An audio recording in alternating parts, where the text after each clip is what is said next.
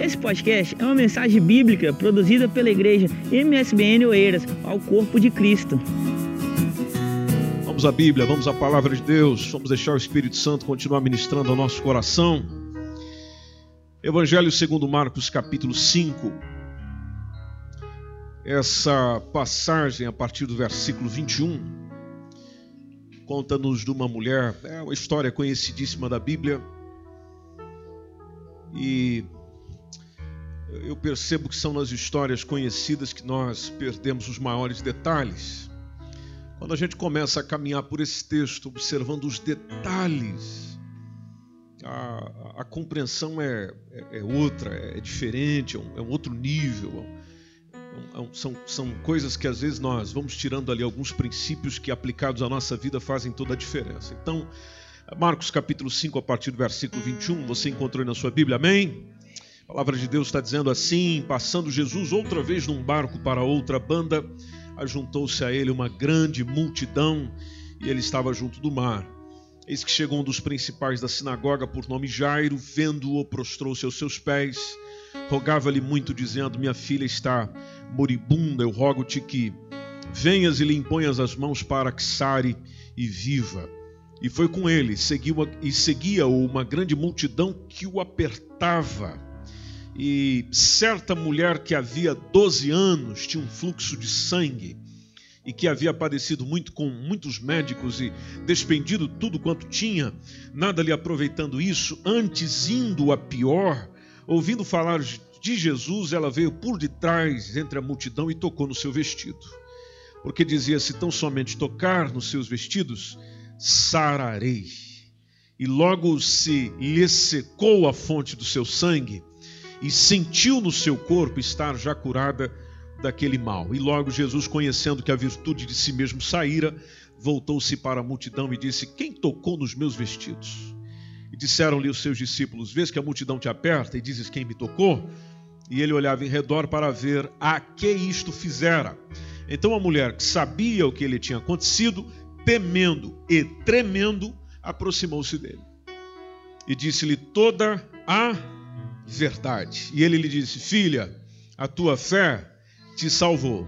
Vá em paz e ser curada do que? Deste mal. Ser curada desse mal.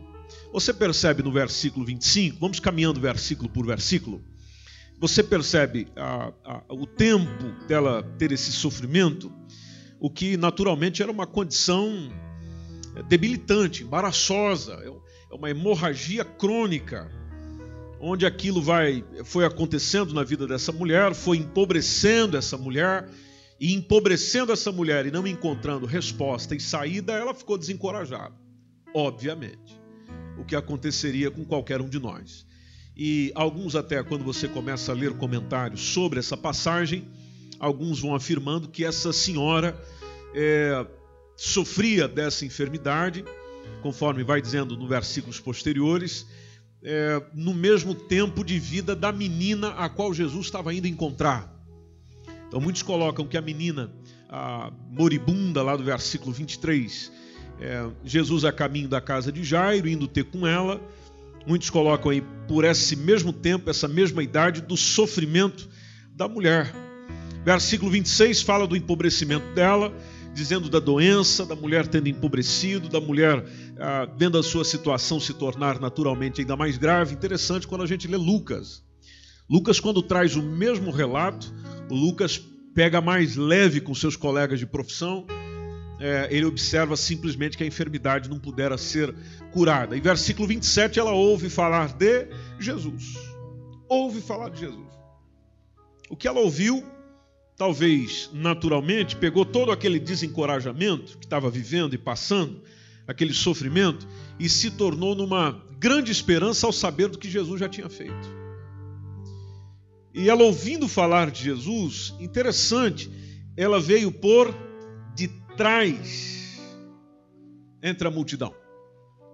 Interessante a postura da mulher.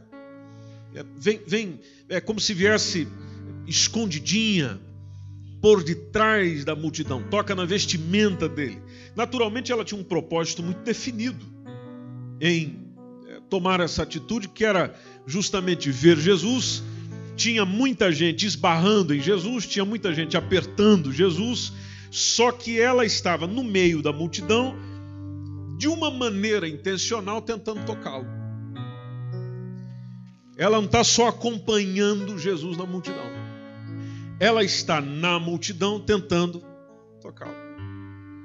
Há um, um, um, diferencial nessa mulher, que naturalmente vai fazendo toda a diferença, é que a, a, na sua condição, podemos perceber, e basta olhar para os nossos dias se você conhece alguém que está na mesma condição, a fraqueza dela, as impossibilidades dela, ou a carência da sua própria saúde, não impediu de enfrentar a multidão para ir ter com ele.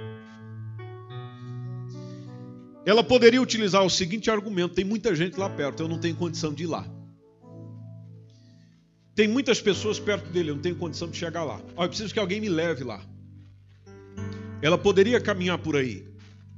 Aliás, ah, como ouvi de uma irmã essa semana, nós somos especialistas em desculpas, então ela poderia muito bem começar a fazer as suas desculpas e, e ela tinha motivos para não chegar lá. Mas interessante que, mesmo na sua condição, ela tem uma atitude ousada e ela chega por detrás. Bom, quem chega por detrás dá aquela ideia que, na, além de estar tá querendo se esconder, é como se ela quisesse roubar um milagre de Jesus. Só que não é só isso que justifica essa postura dela por chegar por detrás e querer ter dele alguma coisa. É, basta você ler Levítico 15 entre o versículo 19 a 33, e, e esse texto mostra para todos nós qual percepção essa mulher tinha, até com relação à palavra de Deus, que a impedia de ter uma postura de chegar diante do Senhor e pedir para ser curada. Que é justamente a ver com a parte da menstruação. Se você tiver no texto, você pode ler comigo. Lá o texto diz, Levítico 15, 19 a 33, quando uma mulher tiver a sua menstruação, ela ficará impura sete dias. Quem tocar nela durante esse tempo vai ficar impuro até o pôr do sol.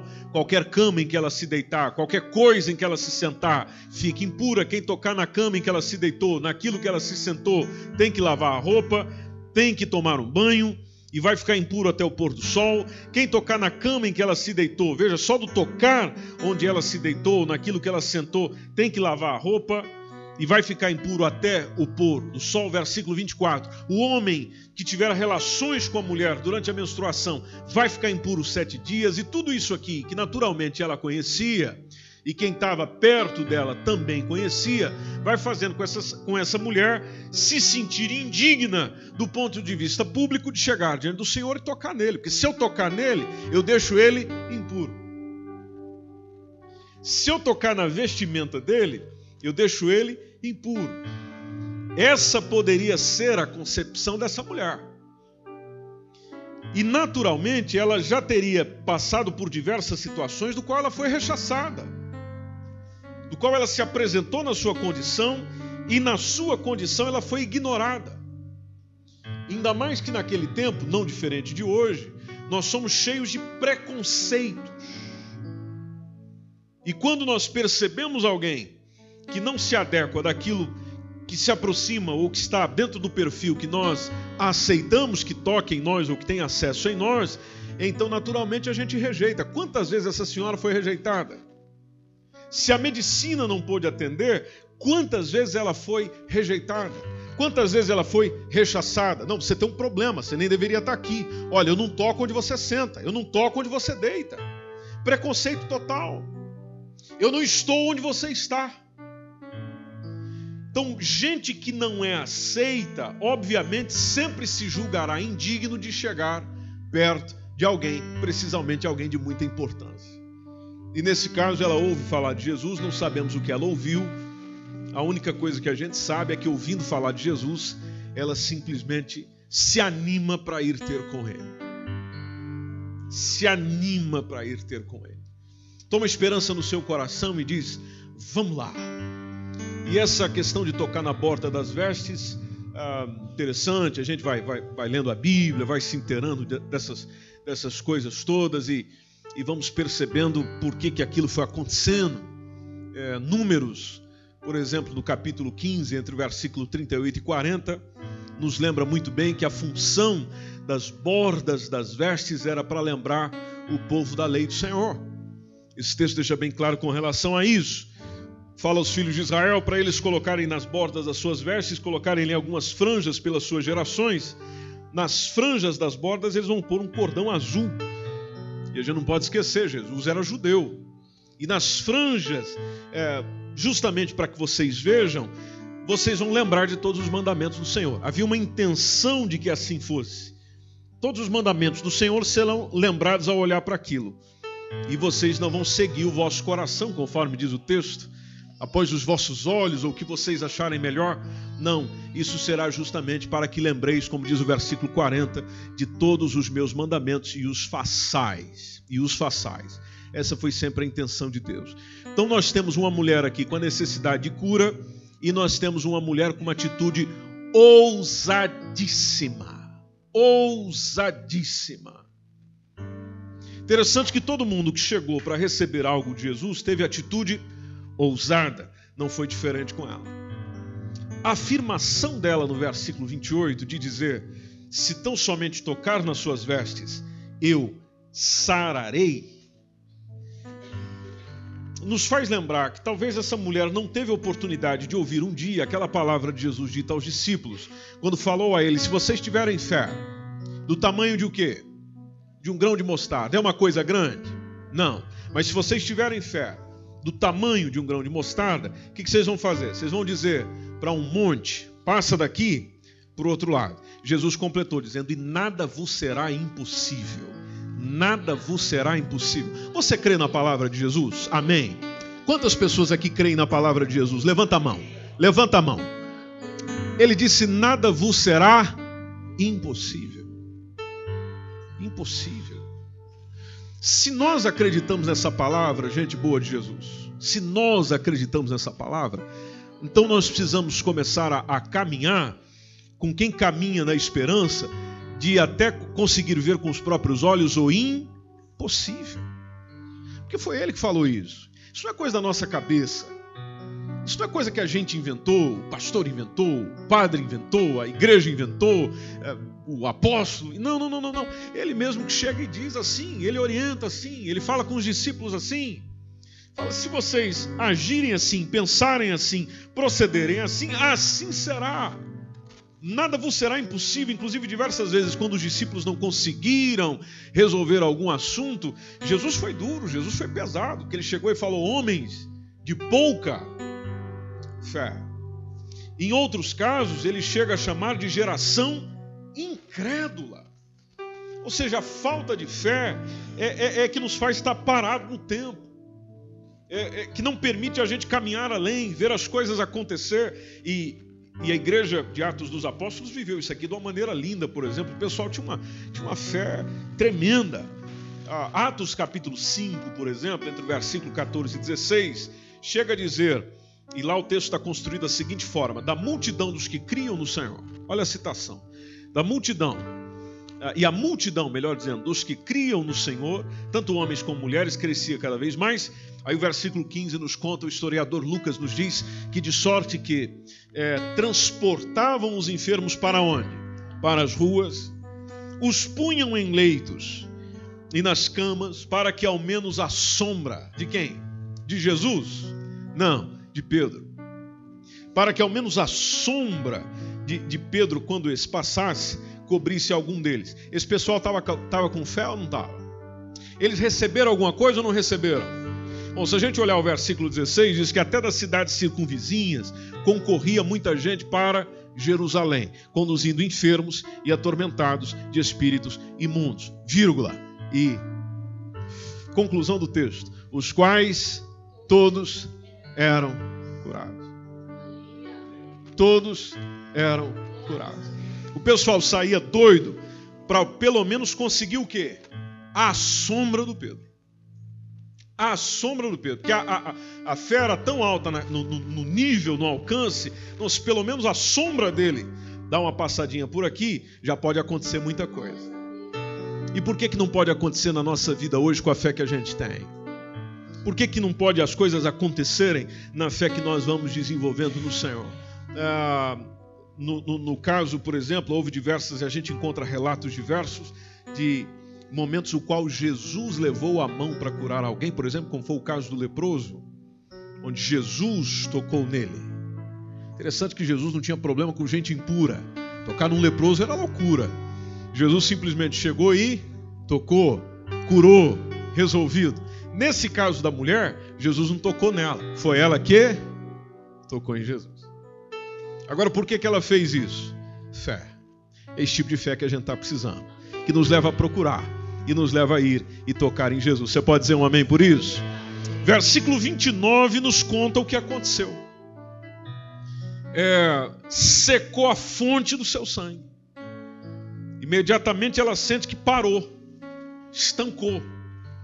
Tanto que o texto é muito claro, dizendo que sentiu no seu corpo estar já curada daquele mal.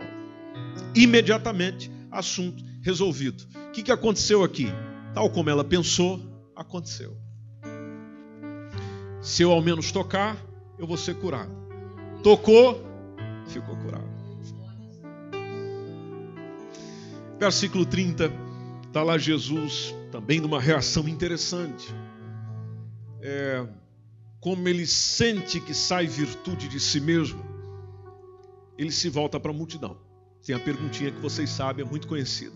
Quando ele vai dizendo: Quem tocou nas minhas vestes? Porque de mim saiu força.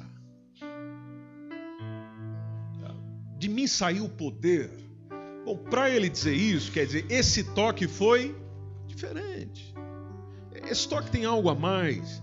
Não é, não é só alguém que está me empurrando, tocando em mim. Não. Foi, foi um e atenção, tocou ainda nas vestes. Jesus sentiu o toque nas vestes. Talvez se alguém tocar na nossa roupa, e precisamente se vier por detrás, a gente não sente. Mais interessante que Jesus percebeu. Engraçado, ela toca na minha roupa, mas de mim saiu virtude. O toque dessa mulher é poderoso. Naturalmente tem a ver com a fé. E, e, e, a gente percebe que essa, essa mesma fé, essa disposição, essas curas foram acontecendo, inclusive, com os discípulos de Jesus. Ah, Jesus, sentindo isso, faz uma coisa também inusitada, que é buscar ter o contato visual. Onde ele parou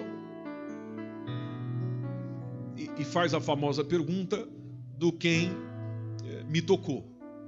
Os discípulos não entenderam a pergunta, eu também não entenderia. Se tivesse do lado de Jesus, ia fazer a mesma indagação para ele. Dizer, olha, do jeito que nós estamos aqui, eh, mais apertado do que sardinha em lata, como é que o senhor está perguntando quem é que tocou? Faz sentido sua pergunta. Os discípulos naturalmente não entenderam a pergunta. Eles não perceberam que ali tinha uma, uma coisinha diferente acontecendo. Só que em decorrência ah, desse, desse ato da mulher ou não, existem alguns comentaristas que fazem uma observação interessante que inclusive está no próprio livro de Marcos, no capítulo 6, versículo 56, que a gente não pode dizer se é consequência da atitude dessa mulher ou não, mas o texto nos diz que onde quer que Jesus entrava, onde quer que Jesus estivesse, cidade, aldeia, campo, iam se apresentando diante dele o quê? Gente enferma. E era nas praças deixado os enfermos e eles simplesmente rogavam-lhe que deixasse ao menos tocá-lo. Os enfermos tinham anseio de tocá-lo. E tocá-lo aonde? Conforme diz o texto. Na orla das suas vestes. Não foi só o caso dessa mulher. Nós temos em Marcos o relato disso sendo depois dessa mulher. A gente não sabe se a conversa fluiu, se o testemunho fluiu, porque ela poderia ter chegado dizendo: gente, Toca na veste dele que dá certo. Toca ali que dá certo. O, o texto simplesmente vai dizendo, ah, repito, não, não, não, diz que é por consequência daquilo que aconteceu com ela, só diz que era um comportamento comum, conforme Marcos nos apresenta, pedindo para tocar pelo menos na orla da sua veste. E atenção, Marcos ainda confirma: todos que lhe tocavam saravam. Problema resolvido, situação resolvida. E nós vamos percebendo, não só, não só em Marcos, Mateus, capítulo 14, versículo 35 e 36. Nós temos o, o, o Paulo. O pessoal fazia com Paulo aquilo muito semelhante a que fizeram com Pedro. Atos 19, versículos 11 e 12 quando o texto Lucas também vai dizendo que Deus, pelas mãos de Paulo, fazia maravilhas extraordinárias. Maravilhas extraordinárias. Inclusive, ele dá um breve relato, está no versículo 12, quando ele diz: De sorte que até os lenços e aventais se levavam do seu corpo aos enfermos. Era exatamente assim. Era exatamente assim. O pessoal pegava lá um lencinho do, do, do apóstolo Paulo e, e, dessa vez o enfermo já não vinha ali, já era um serviço delivery, né? já, já era entrega, já levava lá e coloca no doente. O que, que acontecia com o doente? O que, que o texto diz, pessoal? Você está com a sua Bíblia aberta aí?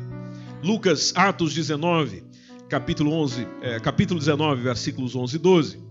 O 12 é o texto que nós estamos. De sorte que até os lenços e aventais se levavam do seu corpo aos enfermos e as enfermidades fugiam. Olha que coisa linda! As enfermidades fugiam deles. A Bíblia é mentirosa?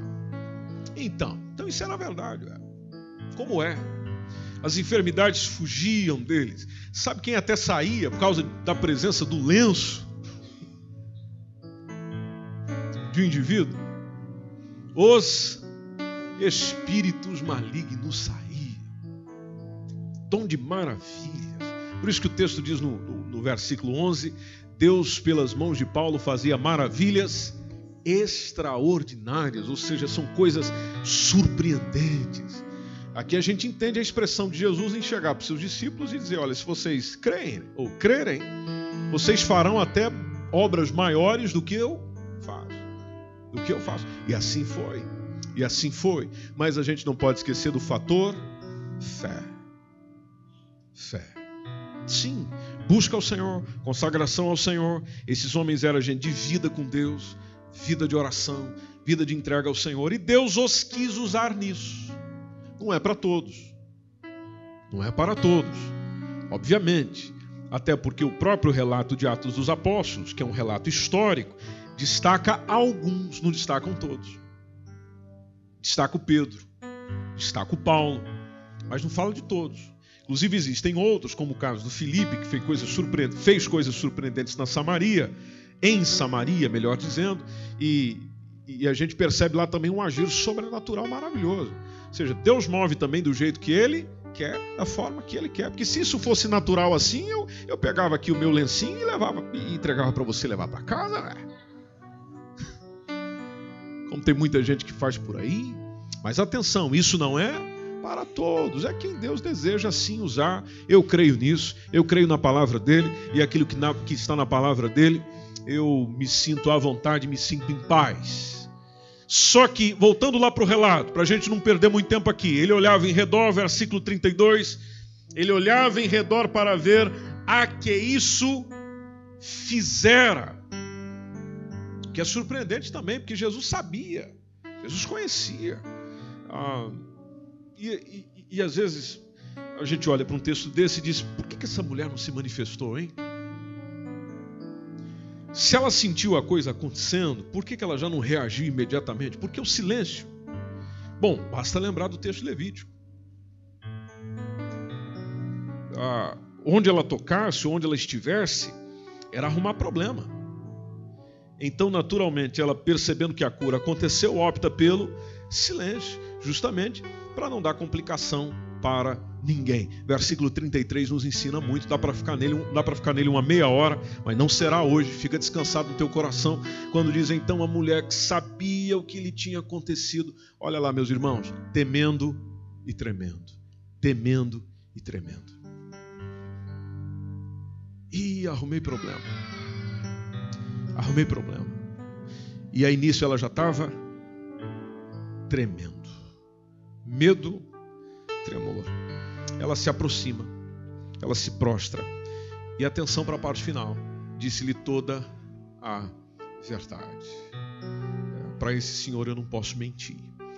Obviamente o medo não era sem razão. Ela já deveria talvez ter tocado em muita gente, talvez levou, a, apanhou de alguém por causa disso. ela, ela vivia numa cultura muito complicada, muito difícil. Mas com Jesus o tratamento é diferente. Aliás, com Jesus o tratamento sempre é diferente. Você pode glorificar o Senhor? Sempre é diferente.